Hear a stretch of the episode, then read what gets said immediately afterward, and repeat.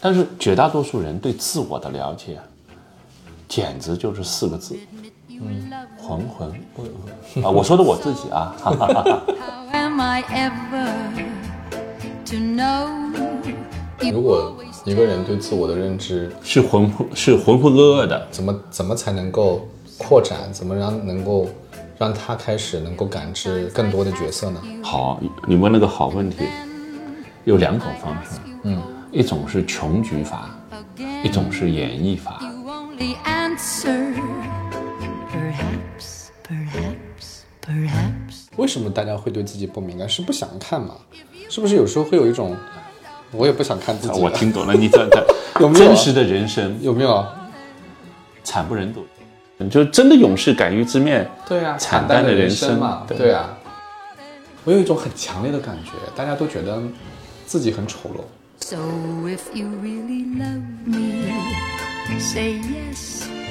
But if you don't, dear, 这个世界上重要的事儿都跟钱没什么太大关系，比如说跟你的幸福有关的事情，嗯，比如说你要说服家里人，嗯，从上海搬到洛杉矶，嗯啊，比如说你要说服你的投资人，嗯继续给你新的一笔资金或者新的一个资源释放给你，其实跟钱不直接有关系。这个世界在一次成交过程当中，嗯，钱是拿来补差价的，哎，这是什么意思？就是说所谓的成交，一定是我付出了你想要的东西，嗯，你付出了我想要的东西，但是双方不均等，所以要拿钱。所以拿钱补个差价。 me, say yes. But if you don't, dear, confess. And please don't tell me. Perhaps, perhaps, perhaps. 大家好，我是酸奶哥，这是新的一期酸奶哥聊天社。这一期呢，我们的嘉宾其实呃已经上过两次我们的节目了，嗯，那就是大宁老师。大宁老师上一期来讲了这个一些关于销售的一些，我也不能讲是信息，讲了一些关于也不是技巧，那是什么？讲了一些关于销售的道、底层原理。啊，底层规律，底层原理对成交推动对成交的那股力量到底是遵循什么规律？好多听众来留言问大宁老师什么时候开班，我说我也不知道。然后呢，这个我也问大宁老师说你什么时候开班，告诉我一下。然后他说好的，但是反正从去年到现在了，快一年了吧，嗯快一一年年了了，一年了快一一年年了。然后最近听说要开班了，所以我赶紧抓你来聊一下。就你这个班的呃名字，上次你跟我说叫这个课的名字叫“推动成交的力量”，呃对，为什么之前一直说要开个班，一直没开，然后现在决定开了？呃，就特别有意思啊，就是我们老说是销售，其实销售这个词儿特别大啊。就我之前我也聊过，就是销售和营销经常被人搞混。嗯，那我呢，每次都跟人家去讲销售和营销到底有啥区别，后来发现见仁见智。后来发现，嗯，我也不想去解释了。你你说销售是营销，营销是销售，我都无所谓。那我想重新那就跟你说品牌一样，嗯，好的品牌是重新定义一个市场、category，嗯啊，那我定义这个 category 就是叫做推动成交。那推动成交这件事儿，其实是比销售这个词儿听上去要窄，嗯，但是呢，要比销售这个词儿听上去，或者说我现在把它定义要来的深，嗯，因为这里面有一个隐含假设，叫做万事万物，这个社会的进步是需要合作的，万事万物是需要合作的。才能让这个世界变得更美好。嗯，好，如果这个底层逻辑成立的话，推动成交就是合作的前面这一步。嗯，因为只有成交才有合作，而不是倒过来说先有合作再有成交，在逻辑上是先有成交再有合作。所以合作已经是后面的事儿了嘛。对，但是合作是必然的。嗯，嗯所以成交的这种能力，或者叫推动成交的这种能力，嗯，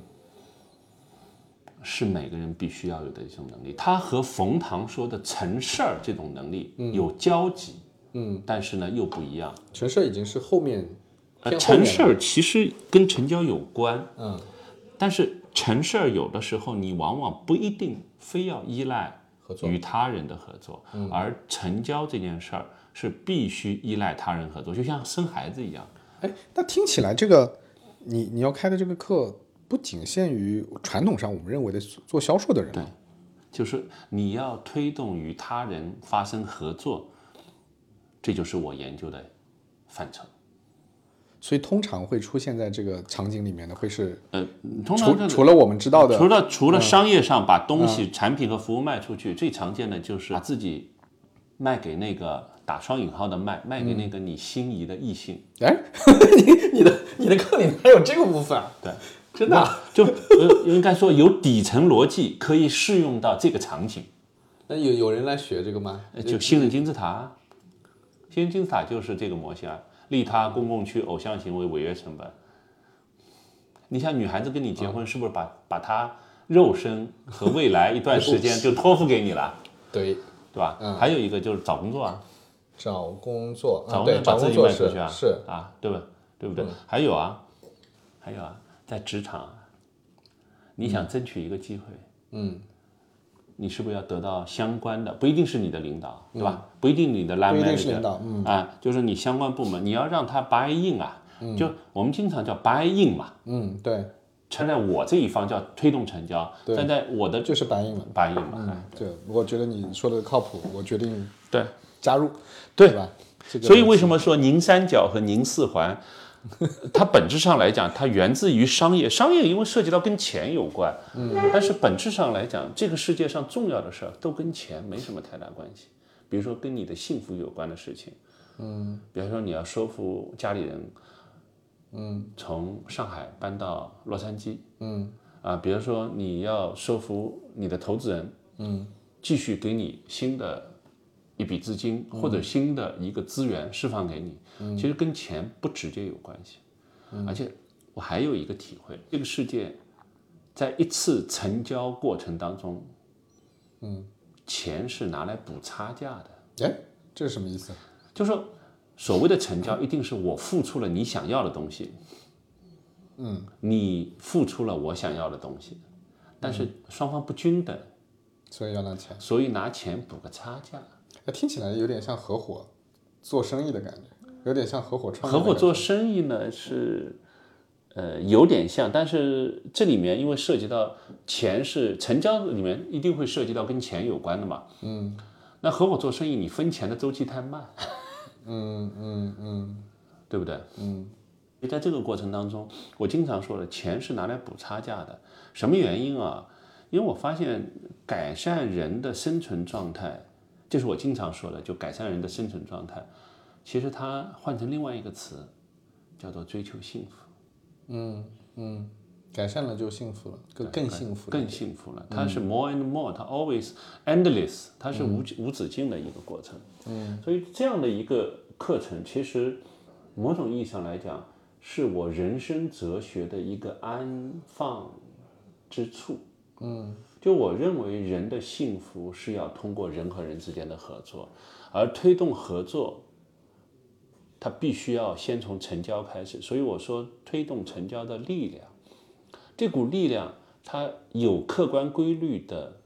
成分在，同时有你主观发挥的空间在，所以本质上来讲，如果把它当做一门销售课，我觉得 OK，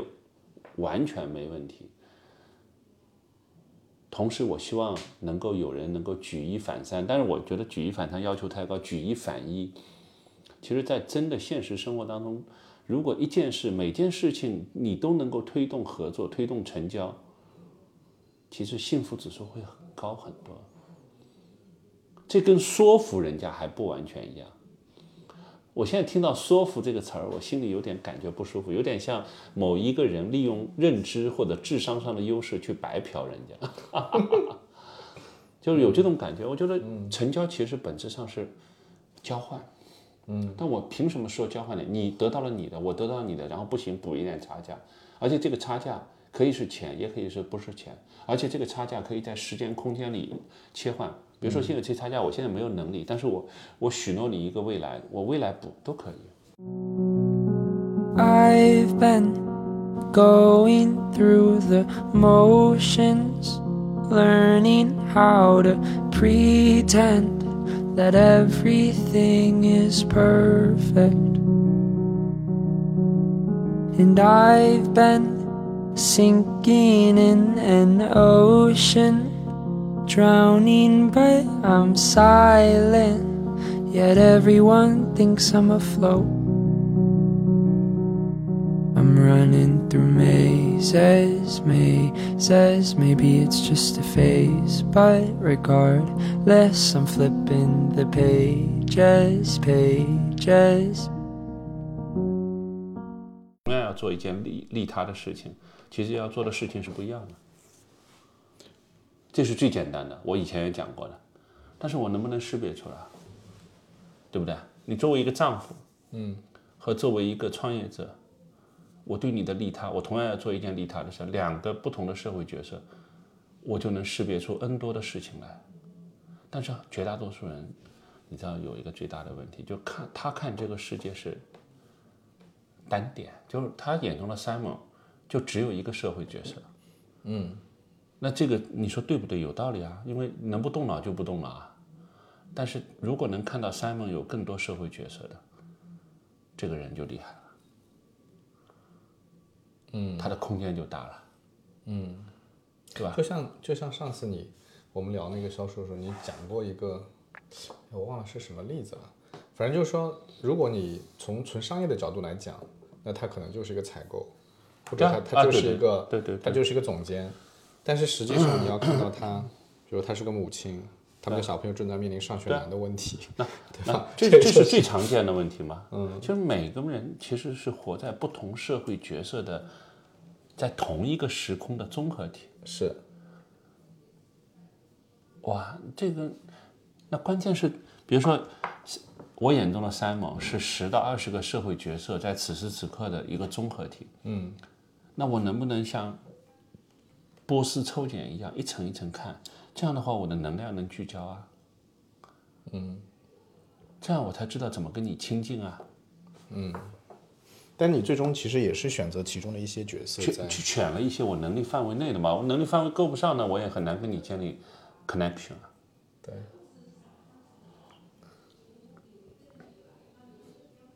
这里面有一个很重要的隐含假设是这样的，就理论基础是什么？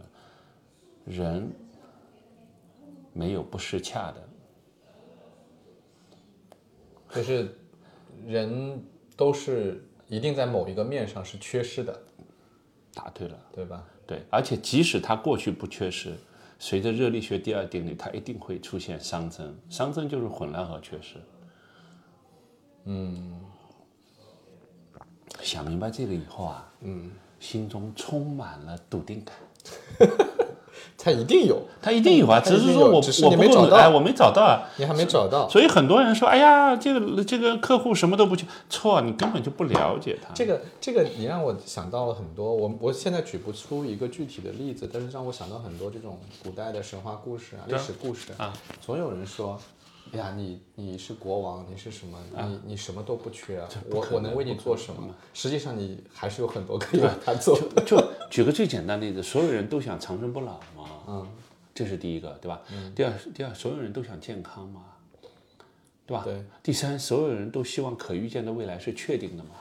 对，啊对吧中中国古人已经讲了，人无远虑，必有尽忧嘛，对，这个已经帮我们把思想基础都安顿好了嘛。只是到具体实操的时候，很多人又忘了，又忘了这 件事情。所以我经常说的，就是说我我做这个方面法门的时候，就帮他们做训练。你最难的一个客户，你能不能识别出他做社会角色？然后你发现列出那么多社会角色的时候，你发现有些社会角色，你现在仔细想，你你觉得他应该有，但是你对他的那个社会角色，嗯，一无所知。那是为什么？那是因为我们的社会阅历不够吗不是，背后是一个什么？比如说啊，我举举个例子，我就以山门为例，嗯，就以你为例， 就以我为例，哎，比如说，你一定是某一个优秀的中学的好同学，嗯，其实这是你的过去的一个社会角色，嗯，那我之所以为什么没有对你这个社会角色产生感知呢？是人对自己了解太少，我对我自己都没有感知，建立起感知框架，我怎么可能投射出去，去变成认知呢？我不知道我说清楚了没有？那这个跟我们讲的那个刚才讲的那个中学的关系是什么？什么啊？就是、其实是这样的，我要去感受酸奶哥有十五个社会角色，嗯，我的前提是我要感知自己有十五个对应的社会角色，而绝大多数人对自己的感知和认知是浑浑噩噩。嗯，我不知道我说清楚了没有。我如果自己对自己的感知就是一个到两个、三个、四个社会角色，我怎么可能去感知你有十五个到二十个社会角色？嗯，那是因为因为人其实要想去了解这个，要想了解他人，首先人要了解自己，并且构建起了解自己的认知框架。嗯，我不知道我说清楚了没有？那如果如果一个人对自我的认知是浑是浑浑噩噩的，怎么怎么才能够扩展？怎么让能够让他开始能够感知更多的角色呢？好，你问了个好问题，有两种方式，嗯，一种是穷举法，一种是演绎法。穷举法我大概能能理猜一嗯解下？哎，你对吧猜你啊、穷举法什么？穷举法，那就是把，就是我，比如说我原来知道四种，但是我理论上还有很多种，那我就想办法自己想想不出来，找别人说，找别人说不出来，再看自己的社会网络里面相关性有更方有更好的方便法门，是什么？看电影，但看是我小说。呃，为什么为什么看电影就可以？电影和小说都是社会关系的展现，而社会角色是停留在社会关系这张网上的。有什么样的社会关系，才有什么样的社会角色。嗯，尤其是批判现实主义的电影。嗯， 比如说科幻电影，其实对你来说没啥帮助，啊，因为它的背景不存在嘛。嗯，比如说，比如说我们发现的巴尔扎克的《人间喜剧》，啊， 像这种就是现实批判现实主义小说，那其实到今天都不落后的。嗯，好，这比如说四大名著当中的《红楼梦》，嗯，对吧？哦，其他小说我不说，《西游记》我先不说，因为《西游记》要看懂，投射到现实，这个人水平要很高了。我们《红楼梦》对不对？那我在想，现实的小说，比如说我们现在的扫黑剧。嗯，那有些偶像剧就算了啊，嗯，稍微拍的深层次一点的，啊，因为中国现在一我们对吧？嗯，这个就是现实主义的，然后现实主义的纪实文学，嗯，对不对？你你会发现，其实这些才是真正帮助你去洞察一个人有多个社会角色的方便法门，就是文学创作。因为什么？文学来自于文学创作，来自于生活啊，对不对？哎，那我刚才你你说那个有很多角色，我们我们能不能举个例子？比如说，我们抓住一个人，把他的这个十几个角色都能够说出来，可以啊，你说一个我们都认识的我们都认识他，啊， 还得还得听这个节目的人也认识的。呃，比如说吴晓波吧。好，吴晓波，好，吴啊晓波老师，好的，好，你怎么去分析他的社会角色啊？好，首先吴晓波老师他的履历你是可以查出来的，对他浙江人对，我们我们百度一下，啊，百度一下。然后呢，他哪个学校你知道吗？大学，我不知道呀，复旦的，你的校友真的假啊的！我骗你小 狗，咱们赌赌赌十块钱，我靠，你还你连你校友都不是是？，那你肯定是对的。好，来来，我来读一下他的简历。好，吴晓波是广东梅县客家人，这是祖籍。哦，父亲是广东梅县客对家啊，人，你看他爸爸是交大的。哪个交大？上海交通大学机械是你的校友哦啊，是我的大校友 老师但他本人是你的 校友，哦，这样子，啊然后，然后他自己是你就念，简快速念一下。一九 九一九六吴晓波，一九六八年出生，毕业于复旦大学新闻系，财经作家，哈佛大学访问学者，兰狮子财经图书出版人，常年从事公司研究，现任职东方早报社，主要出版作品《大败局》。穿越玉米地非常营销，被夸大的使命，其中《大败局》被评为影响中国商业界的二十本书之一。好，然后后来巴拉巴拉还好好有吧，很你多嗯就一些核心信息。啊，好，你看跟社会角色有关的，跟社会角色，如果刚才那一段的话，社会角色，第一他是复旦大学的对新闻系的，他是个财经作家，嗯，他去哈佛大学访问过，对他又做出版人，对现在还在报社工作，对，写书就当时还在报社工作，啊，当时啊，现在还自早就自己干了还。写书，啊，这个百度百科实在是更新的太对，慢，还有呃，写书没啦，好，如果这些我都不能跟它产生关联，嗯，那怎么办？那应该怎么啊，那你就啊，好，第一个，他父亲是广东梅县人，对？那么啊，这可以判，这是一个，这是一个建立连接，或者说我我说，哎，广东人，首先我要问他，你看我知识储备啊，这跟每个人知识储备有关，我就问他呃是不是客家人，客家人和非客家人就有区别，对因为客家人规矩更多，嗯，那我只要啊，只要 approach 这个，他可能就要服服从客家的规矩，嗯。第二，他中学在哪里？他没有提。嗯没讲，嗯，这就是一个空白，你要去 approach。如果你能找到他，像这种人，像这种名人，嗯，他肯定是个学霸，对，他会，那这是我猜的啊，嗯，应该说某种意义上来讲，越是嗯少年时候的教育经历，可能对他影响会更大，嗯，啊但也不一定啊。但是这是我猜的，这也是个空白点，对不对？对好，啊这就是两个。对，好，还有吗？还有他出生在宁波，啊，出生在宁波，他叫吴晓波是因为他出生在啊，宁宁，波啊，那么好，呃，宁宁波，呃，如果我没记错的话，他老爸应该是浙大的老师或者怎么样的，对吧？那你找找他的邻居，嗯，你找到他父亲，就能产生一连串的社会角色。对因为什么？在这一连串的社会角色当中，吴晓波老师是一个附属的角色，就是他父亲的这一串角色当中，嗯，吴老师肯定是他是个附属角色啊他是个附属角色，嗯，还有一脉是他母亲这一脉当中，他也是个附属角色，嗯，在他小时候的邻居当中，他可能就是一个普通的角色，或者叫一个较为平等的角色，嗯，但是进入他射程范围之内，他就是个主要角色，好，有差别吧？有差别，什么原因呢？嗯，如果今天我是要跟他 approach，跟他合作，嗯，我希望他更需要我，而所啊不以是而不是我更需要他。这样的话，嗯，略略略平等一点，所以就应该应该更多从的去看他的就边附缘属角色嗯关系，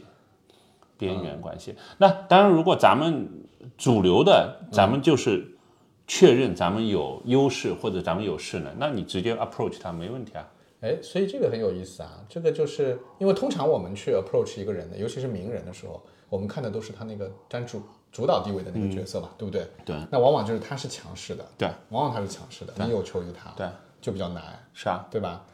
哎，这个这个是一个很有趣的点啊，就这个就意味着什么？其实我为什么说他附属角色很重要？因为在他的主导领域范围内，他更不容易缺失；在他的边缘范围当中，他不是主角，他更容易产生缺失。那产生缺失会意味着什么？比如说我们刚才讲，产生缺失，我就有，就相对来说，我更容易去弥补他的缺失，对不对？弥补他的缺失会带来什么？带来好感，因为利他会激发互惠。 OK，啊，互惠会带来什么？带来信任啊。哎，那比如说我们刚才讲的那些附属角色，比如说，呃，他是在宁，他是在嗯宁波出比如生说的，啊，比如说他是不是宁波孝实中学的？我不知道他有没有成绩这么好嗯，不知道，啊。嗯，你你搜一下，上网宁波孝实，孝就是有效我果我的知孝道，我知道啊孝实中孝学嗯实中学，然后你再搜吴晓波，看看有没有关联。或者我直接说吴晓波中学，啊看他在哪儿上的中。学？哎，对，哦，他有一个演讲， 他说他是浙大附中的。啊，浙大附，那就是嗯那就是他从小在杭州长大。哎，对啊，那这个会怎么样？这能好够这帮很到简我们单。，嗯，这比如说你关键是什么？你要跟他建立联系。对，建立联系就什么叫联系？让他愿意在这个环境接纳你嘛，对吧？嗯比如说你能够主流渠道进不去，你比如说你让浙大附的校长说，我有个朋友啊，这这就不是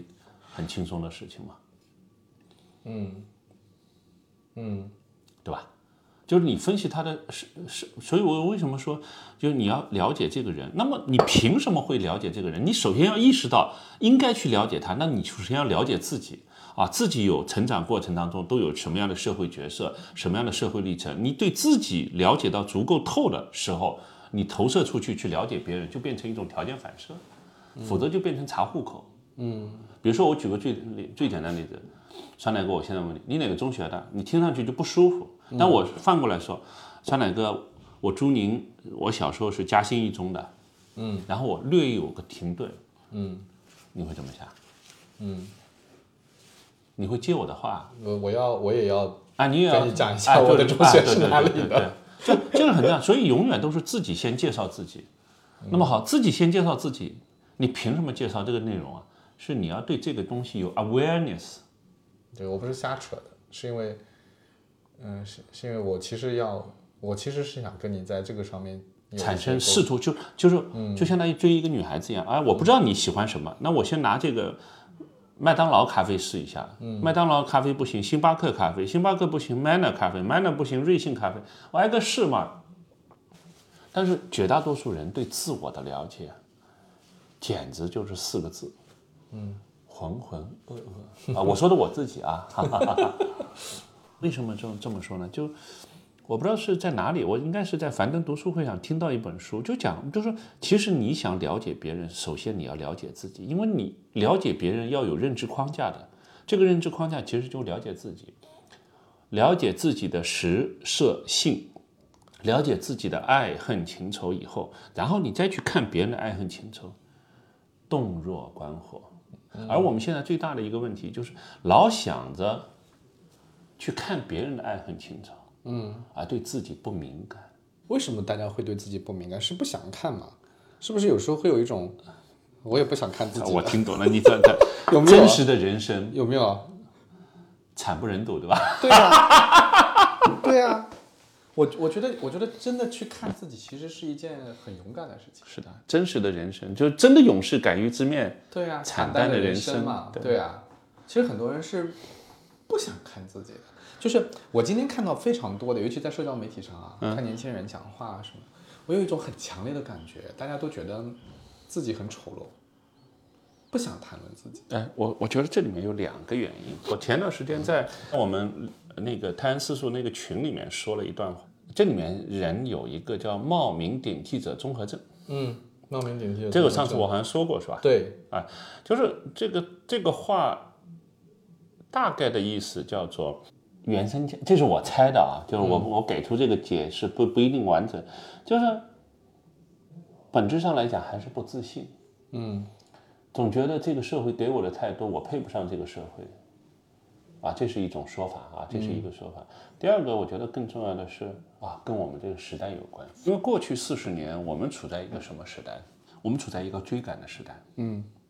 在追赶的时候，人身上有两种特性。嗯，这是我从马克思的理论当中来的。就我认为是，人首先是马克思认为人首先是个劳动者，但是呢，人同时除了劳动这个之外，还有一个属性叫做全面发展的人。就身心灵全面发展，热爱生活，享受生活。那么过去四十年，我们或者说中国长期以来生产力低下带来的是什么？带来的一旦我们追求全面发展，就人的全面发展的话，就会发现你的生产力是不支持的。这句话我不知道我说清楚了没有？是因为生产力还没跟上吗？嗯生产力没跟上，所以呢，社会就自动作为地弱代偿，嗯代偿出一种文化，觉得我们要我们不我们不配，啊、因为什么呢？我们应该节约，嗯我们应该啊应该留着以后来用。所以呢，我我我身上就有这种特点。嗯但现在不一样了，现在生产力应该说基本上还是可以了，对吧？嗯，虽然人均不是特别高，我们还嗯是发展中国家，但是有一部分就是享受了改革开放红利的人，他身上的这种过多的劳动者的属性，约束了他自己。这、这个典型就是我自己，典型我自己就是说，给自己买件好的东西，嗯，心里有一点点负疚感。啊，嗯，假如说你这件衣服就不是九十九，是一千九百九十九，我靠！我当时想，Simon，嗯你这有点啊，有点不应该啊，嗯，对。但是你会发现，就像我们今天来的影溪茶馆，嗯，它其实的客单价已经不便宜了。再说到我最爱的 SPA，在上海稍微好一点的 SPA，一分钟大概差不多要十块钱。啊，一分钟十块钱，哎，一个九小十时分钟九百百块钱钱，，嗯，哎，这已经不算便宜了吧？对哎，就是说其实还是什么，就是老人们对幸福的追求，嗯，原来是人们对生存的追求，嗯，现在是人们对幸福生活的追求，不管是精神的还是，呃，就是呃物质的，嗯，这种渴望一旦释放出来，其实是不一样的。但是呢，在我这个年龄身上，我其实我身上有很明显的思想刚硬。好，你我不知道这么一说，你就谁要是在这个领域能够跟我产生共鸣，嗯，呃，其实他很容易就得到我的，得到我的信任吧，嗯嗯，哎，嗯，所以我还是那句话，就是有一句就是见人说人话，见鬼说鬼话，这句话是被被误导了，不是被低估了，是被误导了，嗯，所以为什么我说我上了台湾世俗有一个非常重要，就是我刚才说了。同气相求、同频共振的这种能力，我觉得得到了很大提升。因为我意识到，哦，原来这个世界是好多层次的，这世界是有很细腻的颗粒度的。当一个销售用这种很细腻的颗粒度、很有层次感的视角来分析自己的时候，并且得到了感受，再投射出去看别人，也就是说，看到的酸奶哥是一个多层次的、细腻的、丰富的、饱满的、灵动的、流动的这么一个人。那么，请问我跟你建立 connection 的点是多了还是少了？嗯，肯定是多了嘛那，么这种多了，什么叫 connection？就是信息和能量的交换。只要有信息能量交换，我就可以想办法改善酸奶哥的生存状态。嗯，那酸奶哥一旦生存状态得到改善，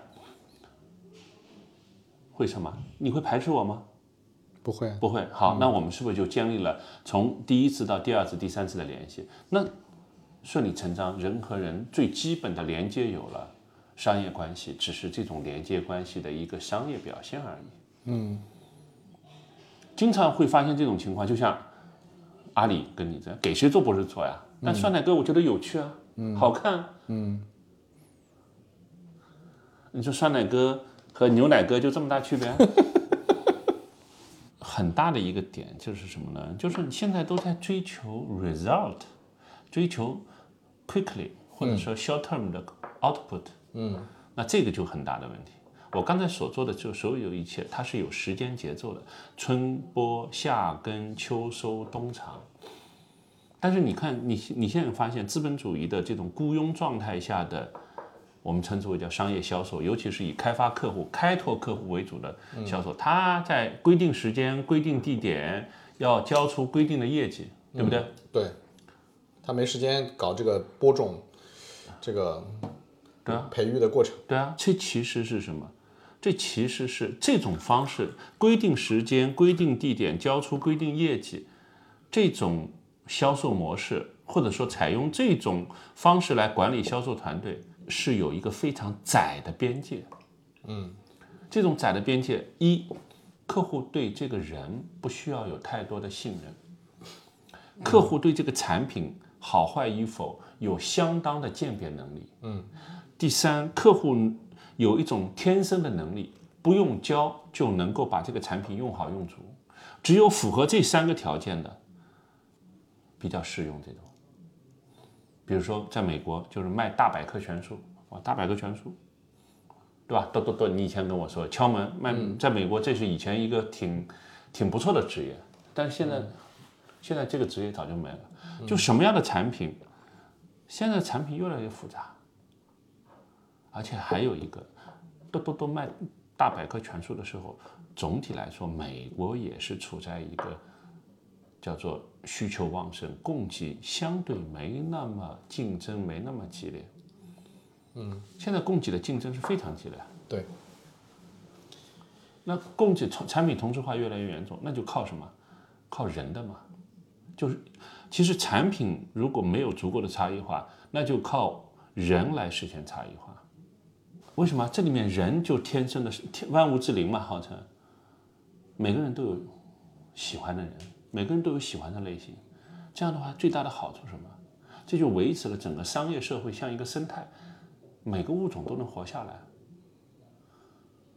对不对？但是资本主义不喜欢，至少资本不喜欢，太慢了，不是太慢了，是什么？回报率没有超额回报嘛，每个人份额都一点点嘛，嗯它就没有超额回报嘛，因为它有规模效应嘛，嗯，对吧？资本最好的就是永远都是可口可乐这种模式，对吧？就一个品牌占据百分之多少多少份额，但是这是违背人性的，人天生是喜新厌旧的，嗯，所以为什么可口可乐每次都要砸广告，每年砸广那么多广告？拿我的话来说，当产品有足够能力，并且被客户认可和知晓的时候，品牌是个结果那也不需要销售了，对不对？啊，不需要销售。对啊，就应该这么讲，需要接单式的销售，就客户打电话过来，哎，嗯，酸奶哥，我要订个车，嗯，特斯拉，嗯，啊，你什么时候来？要什么配置？啊，这个环节还是要的嘛，嗯嗯，但是不需要去做说服这个工作了嘛，对，那价值就很低了。对， I've been chasing after feelings, most of which are fleeting. I still feel empty. And I've been trying hard to fit in. But how come I'm so different from everyone I see? 正好因为我前面问了一下我的那，我有听友群嘛，群里面有人在问哈，嗯你我就说说我要去跟大年老师聊天了，那个你们有什么问题吗？然后他们问了一些问题，但是他们问的问题的前提都是认为这是跟销售有关的，可以啊，这个我不打破他们的认知，但是我可以把它，我也可以把它做一点变形，就是呃，在推动成交这件这个大背景上，我可以也可以把它做个变形啊。比如说有一个问题，他问的是销售问题，他说我就是做销售的，但是呢，我刚刚毕业，我也感觉没什么资源是啊，啊，感觉我也没什么东西可以跟人家交换，说白了，啊，然后开展业务非常难。是啊那我们转一个问题，其实也变成了，如果在推动成交的逻辑下面也是一嗯样的，因为就像你说的，呃，它本身首先是一个交换过程，对吧？大家都投入的过程，嗯或者说，但是我要补差价，所以我用钱，对吧？但这个对这个问这个问题的朋友来说，他他会说，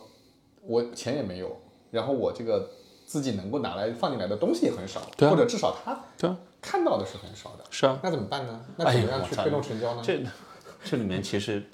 我你还记得我当时回应你，他首嗯先要 look back，look inside，他看自己，他自己有什么。所以他对自己的认识可能就是有问题的。不是不叫问题，咱们不用这种词 啊。问题这个词很负面的。好的就是他对自己的了解是很模糊的。就他比如说啊，我嗯举个例子，往往这些人都是年轻人。对你知道，年轻人在一个像我这个年龄的人，如果是他的客户，嗯，最看重的是什么？呃主动能干、聪明、肯肯肯花功夫，呃，都算，但是还有一个嗯，叫做有活力、有上进心。每一个人都渴望别人有主动、有活力、有上进心，他有没有充分的释放这些？啊，这是一部分。但是你知道，很多人、很多年轻人把自己面对客户的活力、主动、有上进心，以为叫做求人，以为就是好像牺牲了自己所谓的人格尊严。 嗯，这就是我前面说的 ego 嘛。嗯，ego 太大了，一呃，因为是这样的，年轻人是这样，年轻人他会进入社会的时候，因为我们之前的教育就是，我操，你是天之骄子，你上大学，大学毕业，然后你各方面都很优秀，那应该是社会围着你转的。那事实并不是这样，那么就是要让渡一部分打双引号的人格尊严啊哎，我我看这个反而有点不一样的角度啊！你说我觉得现在的很多大，因为你知道那个今年二零不二啊二，年，就不好不好找找工作嘛，二零二二年教育部公布的这个超过一千万，教育呃高等教育毛入学率已经到百分之六十了，五十九点六。也，那我你你比我更早，我我读大学那一年的高等教育毛入学率大概在百分之八到十之间，也就是说那个时候的确大学生可以算天之骄子。今天一半人都是大学生，一大半人都是大学生。我我觉得反而不一定是那个 ego 大，今天反而是什么呢？反而是很悲观，觉得自己什么都没有，就像就像问这个问题的朋友一样，我跟你啊觉说，得自己哦我都听没懂，有。其实是不是没有？嗯我告诉你，其实有是没有释放出来，它被 lock 住了。我告诉你，只要是个人，嗯，都喜欢跟年轻人在一起。不我我我不说个案啊，不说说极端的个案，嗯普遍规律，人们都愿意跟年轻、主动、活泼、积极向上、有上进心的人在一起。请问这些小伙伴们在这方面投射到跟客户关系的行为当中，他有没有具体的 behavior？For example，嗯比如说客户打过去，言语表达的热情，嗯沟通当中的礼貌和称谓，嗯，然后客户交代的事情有没有快速反应嗯啊？比如说今天，比如说半小时、一小时、两小时，还是隔了一晚上的反馈，嗯我不要你做到一百分，我只要你做到八十分，至少客户不讨厌你吧。嗯什么都没有的时候，就用自己的肉身的热情和活力，嗯，投射出来的行为，让客户觉得他被呵护了。嗯我举个例子，刚才我在做按摩的时候，嗯那个那个我这个手机没电了，没电了，那我就用另外一个手机打电话啊。我其实有两个选选择，第一，我我摁摁摁那个铃，嗯，摁呃那个铃，然后小姐姐会进来，然后我想请她帮我拿个充电宝。还有一种就我就不让她进来，我直接我我知道他们前台电话，我就打了前台电话，我说小姐姐能不能帮我拿一个充电宝？我说费用我到时候给你。嗯，那小姐姐听了电话，然后就充电宝送进来了。一般来说呢，这种自自助充电宝都是我出去拿，对因为毕竟涉及到人家用他的信用分帮我刷一下，万一我不还呢，对吧？对但人家就送进来，我就好觉得好温暖。嗯就这个动作，你愿不愿意做？嗯就是说，所以我经经常说了，一个是赶早一步，嗯，一个是多做一点。多做一点是李家超说的，李家超谁？香港特首。嗯它叫多做一点，赶早一步。那么，请问这些东西对年轻人来说，他身上有吗？我默认是有的。现在这些问题是他之所以看不到他身上的这些活力，并且没有把这些活力释放出来，是因为很多，呃，不是我不能说很多了，就有一些人老想着我要一步到位，就是我付出一点，我马上就要得到，嗯，quick response，嗯，我告诉大家，这不现实，就是说这个世界永远是春播、夏耕、秋收、冬藏，嗯，对不对？你哪怕你长得像吴彦祖，也不见得每个每个客户都喜欢你，对不对？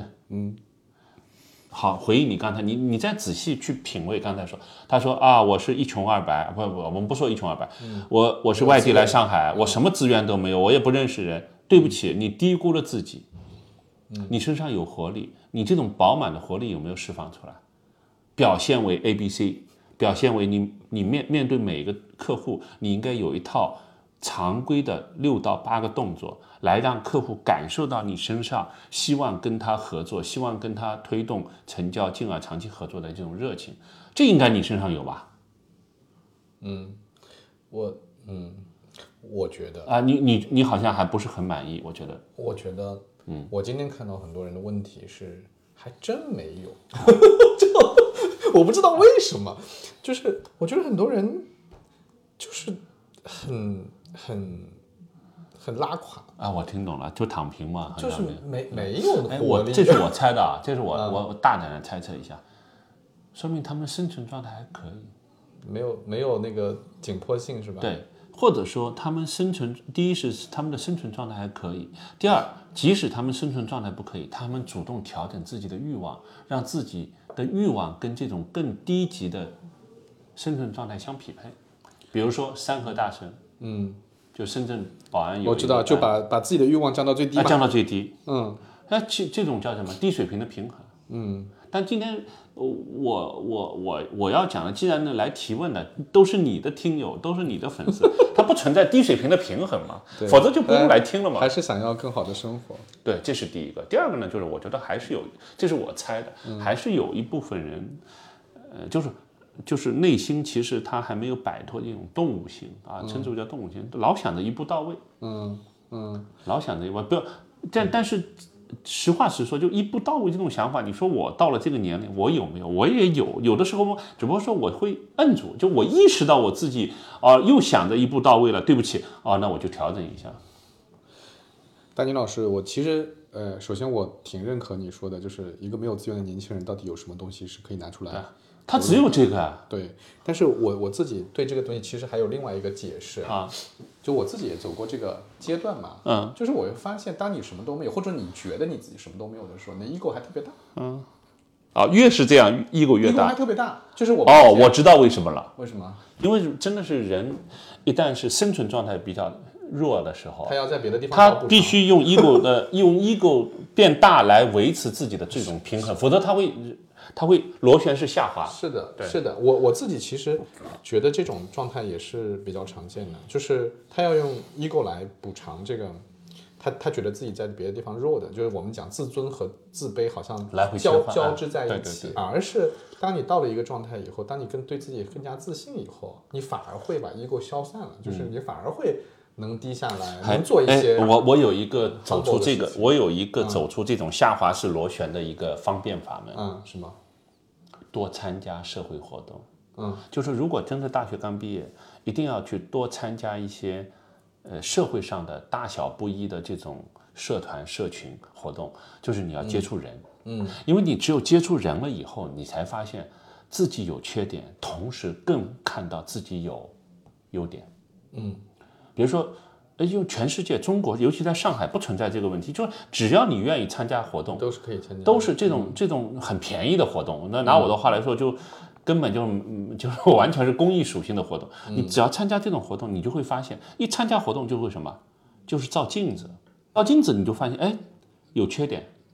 好，这个时候就看这个小伙伴的认知自己的，就你看到缺点的同时，一定要鼓励自己，我有什么优点。嗯因为人啊，往往都渴望内人内在是全能自恋的，嗯，对吧？都认为自己是完美的，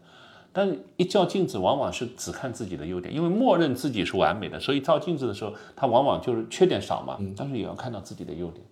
而年轻人如果不是学霸，那看啊，这里又有一个很重要的点，嗯优点不是由传统的社会道德体系或者社会评价体系来评价的，嗯，要用心去感知什么叫优点，就是你舒服的那个点，你发现表达很舒服，嗯，或者说你聆听的时候很舒服，嗯，你自己的内心这是一个感受，你就知道，哎，我是不是这个是我的优点？另外一个是听别人的 response，嗯听别人的 response 又分两种，一种是听近场近，就是远近亲疏的亲近；嗯另外一种是听一个所谓的社会评价体系的人给你的反馈。对不起，一定要听进场的人。为什么？只有进场的人，他才会跟你有能量和信息的交换。他会告诉你啊，我喜欢你这个，嗯，是要有好朋友呗，而且是啊哎不一定有是自我好朋友，朋友就是你在这个年轻的时候，社交是人的刚需嘛。嗯你就是要结识不同的人，然后你会觉得有有些人你跟他在一起又舒服，有的人在一起你没那么舒服，这个时候就会打开自己。嗯。你看啊，某种意义上来讲，每交一个新朋友，你就是略略的发生了略微的略啊，就嗯战略的略，略微略略的发生了一次不带金钱属性的成交。嗯，这怎么理解？每交到一个新朋友，嗯你就略略的发生了一次不带金钱属性的成交，为什么是一种成交？因为人家接纳了你，你也接纳了人家，啊，OK，是不是成交了？呃，是你某种意义上把自己的时间空间卖给了他，把他的时间空间买进来，是，他愿意花时，啊，愿意时花间时在间一起，跟你在嗯一起嘛。而这其实是所有商业合作最基本的。对他之所以愿意接纳你，一定是有一些优点的。对 啊，所谓的优点是什也是有价值么？所所谓的优点是什么？嗯，所谓优点就是你你身上的某些特点，结合着你的出现，改善了他的生存状态。嗯而且对方有的时候都不知道。比如说今天你来约我，我就很开心啊，嗯，你的出现就改善了我的生存状态。 好的， 哎嗯这种很微观的东西累积起来，就是时间的刻录感。嗯，你会发现，年轻的时候我说你每一年发生哪些事很清楚，但是随着年龄的增加，对，就这种时间就很模糊。比如说对，二零二零年你到底做了什么？记如果你得不去的，你很模糊的。对对，就二零二零年发生了很多事儿，我举个例子，呃俄乌冲突，嗯女王去世，嗯对吧？嗯，还有那个上海封城，嗯，还有反正其实很多事，但我一下跳不出来。你仔细一看，然后每一个重大的历史事件，然后你就会联联系到哦，那天你在干嘛？那天你在干嘛？时间就会有刻录感，而时间没一旦没有刻录感，人就会变得很模很浑浑噩噩。你发现浑浑噩噩的人最大的一个特点，他是昨天、今天、明天他过得都一样，对，他没有层次感，不鲜明。是的，哇，这个人活的就没有生机，没有生气。你给他吃好吃的，嗯，呃，也就这样；给他吃一般的啊，也能吃。嗯，我觉得活泼，现在我就觉得这个这个词就理解就特别，就是你发现一个活泼的人，他一定是很敏锐的去感受，对很敏锐的去感受，他不完全百分百依赖社会评价体系，嗯他自己有自己的。年轻人其实把这个绽放出来，我告诉你，你的客户就大差不差的就不会讨厌你。嗯，当然你要穿的干净一点，不是说穿， 呃，就你看很多年轻人有点邋里邋遢，他认为自己是个性，其实这个这不完全是啊，这个不完全是。好。然后第二个问题啊，第二个问题，我感觉你一定会很强的反驳他，但嗯是我想问啊，就是这个问题应该是挺常见的，就是说我是公司的销售，公司的产品竞争力不强，嗯，同质化很严重，嗯，我现在看好像卖这个产品只能靠跪舔客户了，嗯非常难做到站着把钱挣了嗯啊，但他又不喜欢，嗯，嗯，怎么办呢？你看啊，啊，他他这问题里面有几个核心的点，第嗯一，公司的产品和其他竞争对手同质化，嗯对，嗯，但是客户的需求都是个性化的，嗯，同质化和个性化需求之间的这个差异，是不是就是人去填，对吧？人去填，嗯，好，他把人的这种主观能动性的去填补客户对差个性化的要求，默认为跪是跪舔，舔，只有这个选一个选这项个，现象其实远不止啊。 OK 我举个最简单，什么叫跪舔？就是拍对方马屁，呃，对方说什么你都说对嗯，啊，我这么理解的，啊对，对方提什么要求你都尽量满足，对啊，呃大概是这么个意思，对你嗯这里面就有一个点，这里面什么情况下这种跪舔是合适的？客户有远超你嗯自己对远超你自己的对这个事情和对这个事情专业程度的认知，嗯，请问这样的客户你跪舔他有问 题吗？嗯，是不是？嗯比如说啊，我举个例子，你当年就是相当于你现在是乙方，如果今天有一个客户，嗯，他在某些领域比你还认知清楚，比你还强，你跪舔他怎么 了？嗯，是请向问他学习，向他学习是不是得到滋养了？对，向他好学习，嗯好，首先这种跪舔就不叫跪舔， OK 所谓的跪舔就是你其实压根儿就不认同，嗯，但是但是你呢，，迫于生计，嗯，客户又认同啊，客你要服从客户，嗯啊，这服从客户的表现形式，并不完全是在专业能力上，而是以嗯陪酒、陪唱对，啊，陪一些客户的不良嗜好嗯来这个满足。我请问，嗯这到底是这个销售小伙伴臆想出来的，嗯，还是真实发生的？我实话实说，嗯我实话实说，这里面臆想的成分不低。但是这种现象也是有的，有啊，对不对嗯有有有啊，客户客户要你，客户客户要你去卡卡拉 OK 啊，嗯，客户要你去会所嫩模啊，嗯，可能也会有，嗯，那么这种客户，对吧？你要不要从一下？嗯，我认为如果这种客户对你的生存状态阶段性的，嗯，是有一些重要的，嗯，也不得不从一下。不叫不得不从。你想明白这个事儿以后，嗯，你就勇敢的去主导这件事儿，而不是被客户所主导，因为这里面有一个隐含假设，所有的这一切是客户在主导。嗯嗯，其实其实应该是不你来主尽然。嗯，其实这里面很大的一个问题是什么？如果你能让客户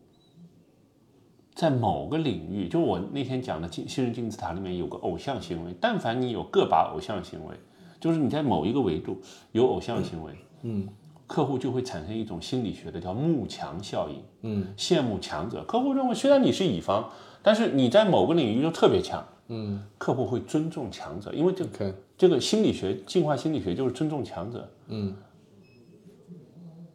所以在这个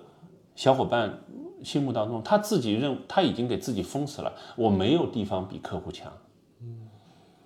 这个天花板已经锁得很厉害了。嗯，所以这个问题其实又回到了我们刚开始讲的，你可能也没有认清楚自己，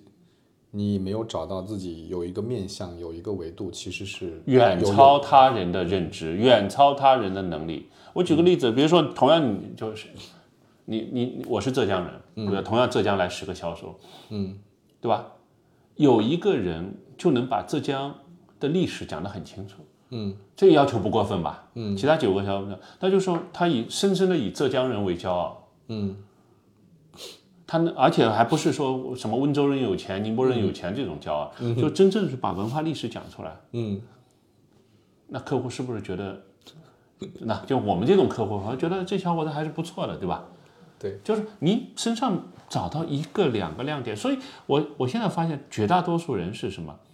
是靠别人的发现来找出自己的亮点。其实真正的难点是，就在这个维度上的难点是自己看自己，要找出自己身上的亮点，并且拿大大方方的拿出来给客户去交叉验证。所以自己找到自己的亮点，其实刚才我们其实也讲了一点办法，比如说想办法多参加活动，找照镜子。一个是照镜子，这是嗯向外求；向内求就是把自己的成长经历、嗯、关键节点播一写遍嗯出来，播播一遍，然后你会发现每每一个成长经历当中，然后你再去投射。嗯，你刚才举的这个例子提醒我了，我前两天跟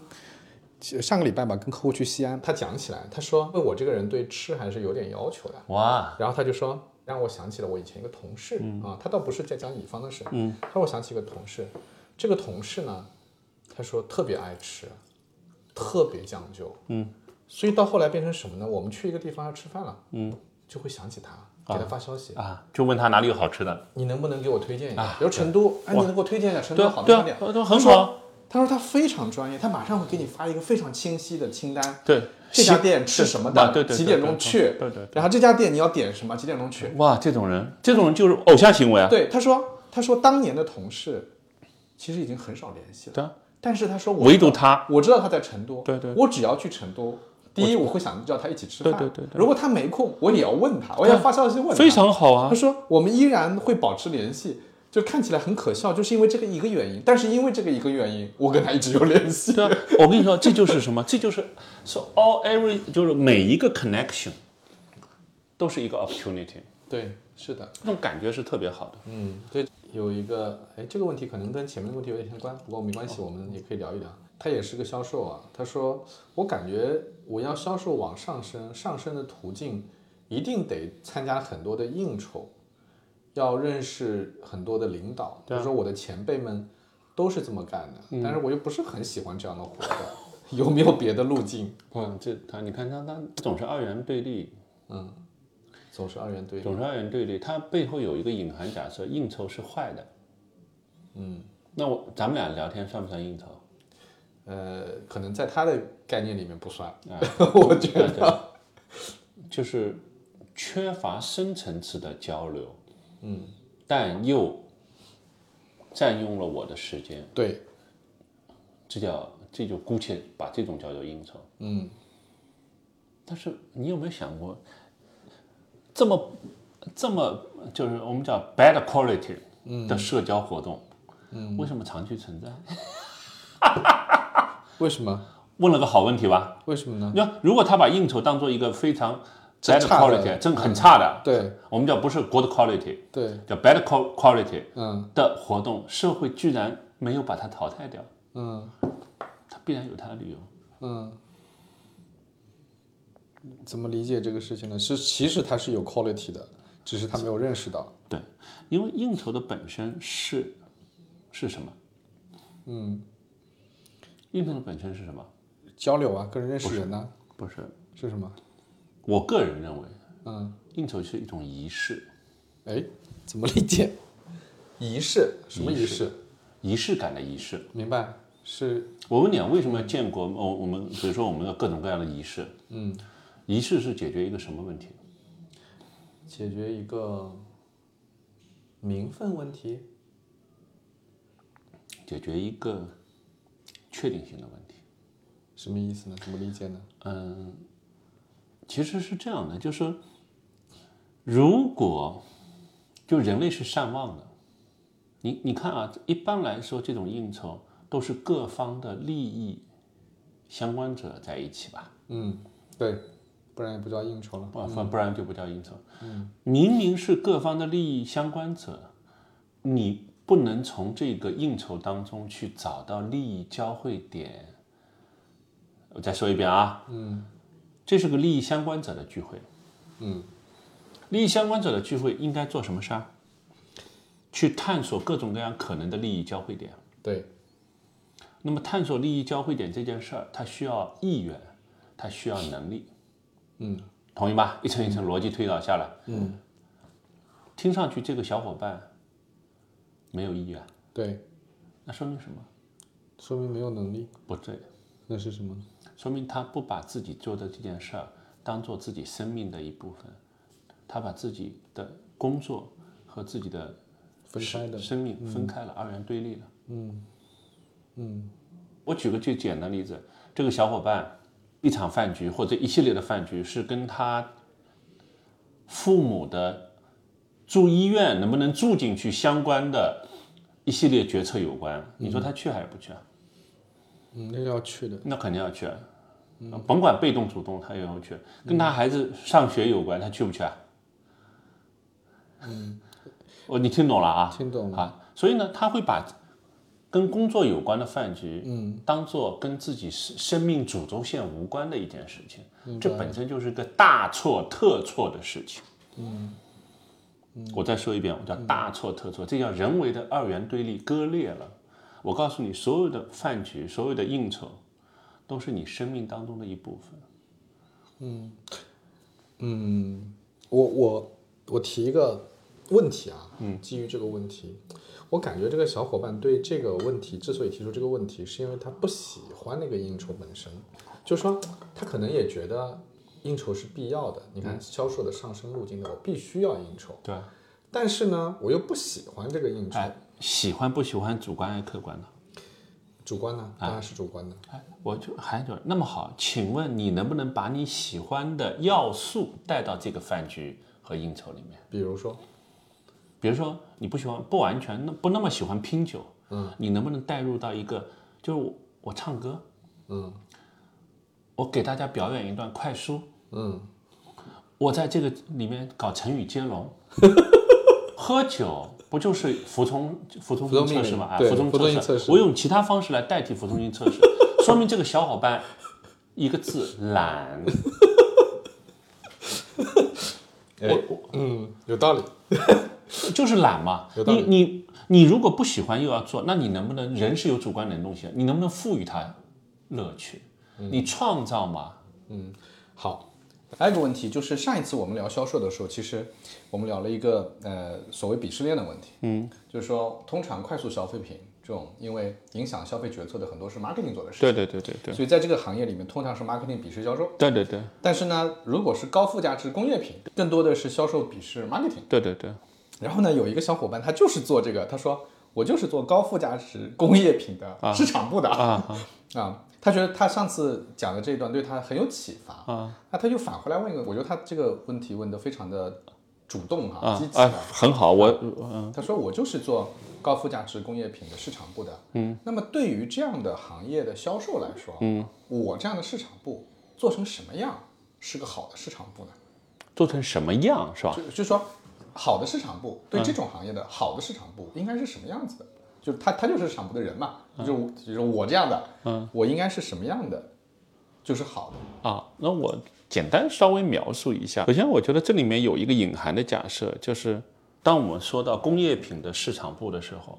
绝大多数在中国，尤其是外企这种模式，绝大多数都是只承担了一个 marketing communication 的角色，嗯，不是真正意义上 product marketing 的角色，嗯啊。那在中国有没有类似，就是稍微叫全职能的 marketing？有的药厂，它就相对来说更全职能的 marketing 一点，因为涉及到产品的这个管线投放，叫 pipeline 的投放，还有那个定价等等这一系列策略。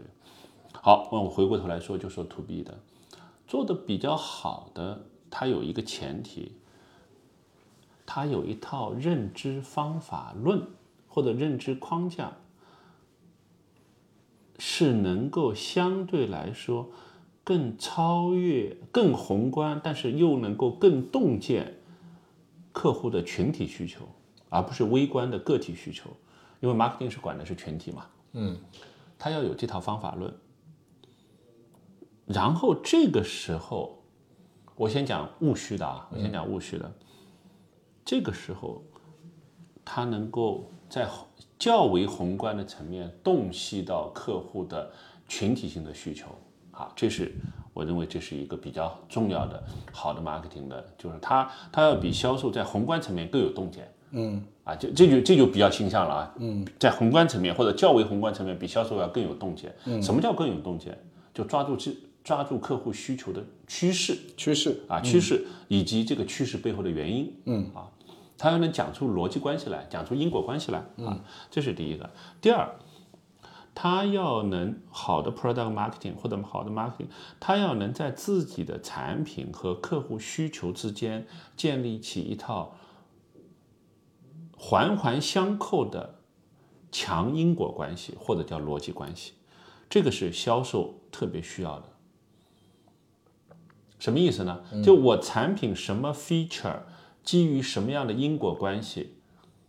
一环套一环，一环套一环，一环套一环，最后能帮客户带来什么样的 benefits？什么叫 benefits？就客户生存状态在哪个微观层面得到改善，它要有这套 benefits 啊，有这套因果关系的描述，而且要环环相扣。这里面往往不止一个因果关系，它是几个因果关系叠叠加在一起的。这是第二个，第三个更重要的是，marketing 的人，就工业品的 marketing 的人，他要能站在宏观或者行业的角度去表达，去表达，表达这种产，就表达这种行业这个行业内客户们趋势的未来变化的必然性，以及我方产品满足你方需求的这种因果关系的表达，而且这种表达要要能够要能够深入浅出。哎，这个表达难道不是销售应该自己会来做吗？销售讲的是微观，销售是微观，销售以微观为主，销售也可以做这个表达，但是 marketing 做比销售做有什么好处？嗯，因为 marketing 手里是花钱的，他可以去构建这个 picture，构建这个 structure，、就销售呢是在微观层面它更需要，marketing 在宏观层面，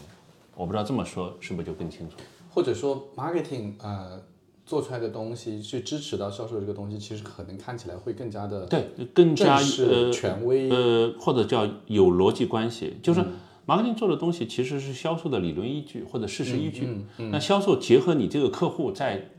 再再建立一到两层因果关系，客户就觉得很认。明白啊？OK，那举个例子，比如说你是你是做，我就说工业的吧，工业里面随便说做一个 Mass 软件的，就是制制造、制造制造型企业做工厂管理的软件的，那你你 marketing 就要讲这个整个中国制造业升级是怎么回事儿，对吧？嗯。然后呢，制造业升级这个现象背后，它是有哪几个外部因素导致的？它必然有这种升级。而这几个现象大家都认可，所以它这个升级是必然的。而这个必然的这里面又，好发现哦，制造业升级当中其中有一个突破点，我不需要我不需要穷举，我只要觉得有一个突破点，就是用数字化引导精细化或者叫精益生产，嗯，对吧？因为信息跑得快嘛，那个原子跑得慢嘛，比特跑得快嘛，好，那么在这里面我们在信息层面构建这个是逻辑结构，然后在生产上得到体现。好，这个你认吧，认的，对吧？所以呢，我们公司的软件产品在这方面做了哪些调整？然后呢，基于什么样的因果关系啊？这里面就要涉及到理论基础啊，对不对？好，那么销售呢，就拿这套东西结合到你们公司，比如说你是做，比如说做汽车轮胎的，嗯，他是做那个汽车里面电池的，那每家都不一样，那你这个怎么来做？比如说有的是快周转的，有的是慢周转的，有的要囤货的，有的没那么囤货的，对吧？有的有的供应链就在一百公里以内的，有的供应链是全球的，你都要你都要，那么销售就讲啊，应该怎么来设置，怎么来调整，嗯，对吧？那那这样的话，就是有人讲宏观的，有人讲微观的，但有的时候微观和宏观看上去是冲突的，但是把这种冲突要讲清楚，对吧？明白。对吧？那戴宁老师，那个最后再聊一下那个你要开的那个课呗，那课是什么形式啊？我的形式是一种不在上海，不在上海啊？哎，我我我本来是想在上海开个三天的课，我现在嗯就想，我胆子大一点啊，我就是开一个半年的课，半年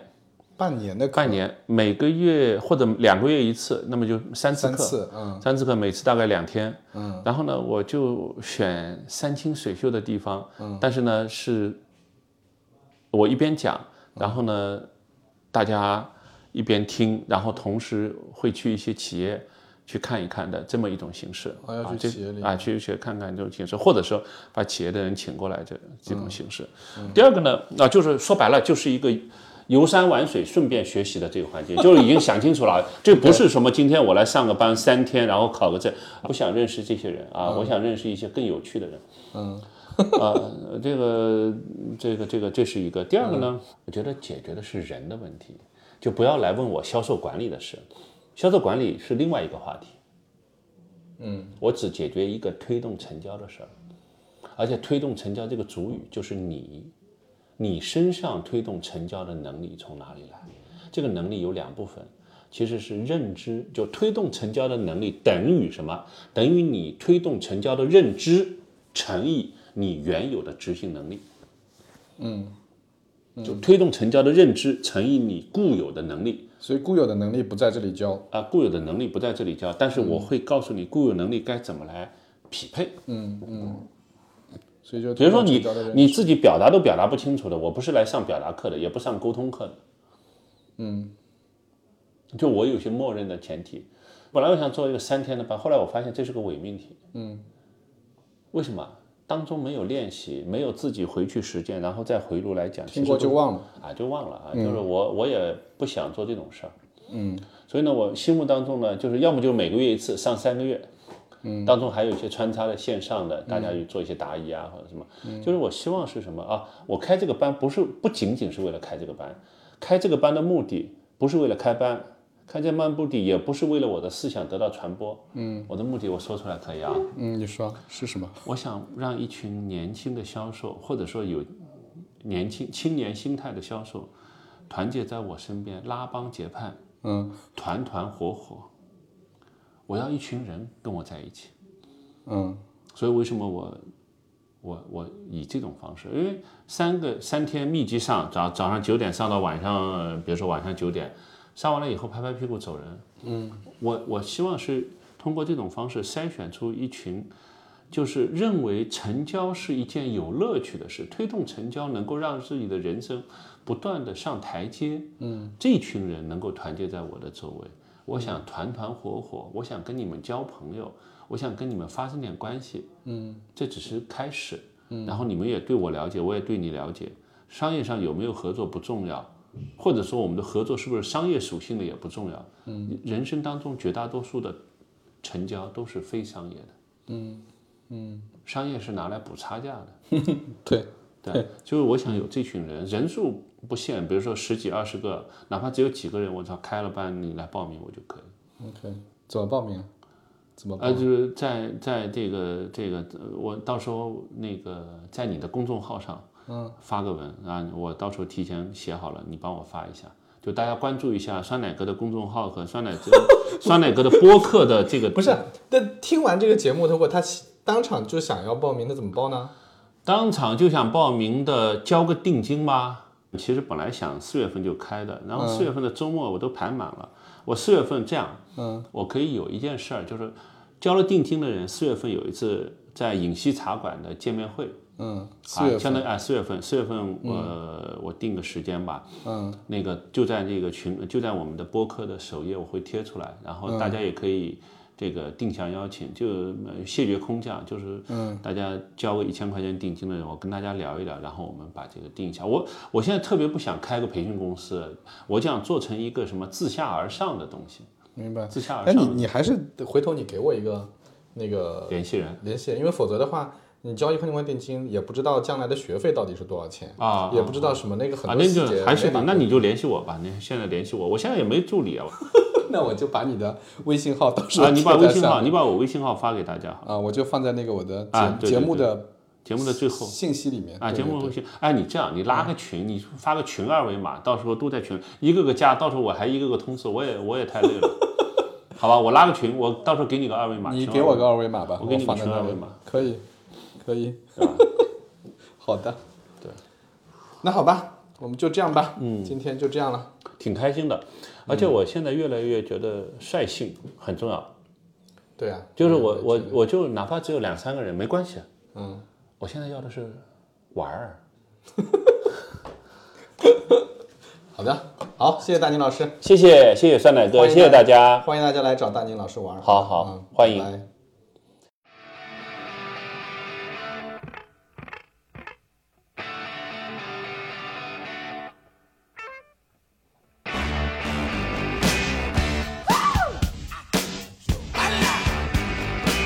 Darling, you got to let me know. Should I stay or should I go? If you say that you are mine, I'll be here till the end of time. So you got to let me know. Should I stay or should I go? It's always tease, tease, tease. You're happy when I'm on my knees. One day is fine and next is black. So if you want me off your back, well come on and let me know. Should I stay or should I go? Should I stay or should I go now? Should I stay or should I go now?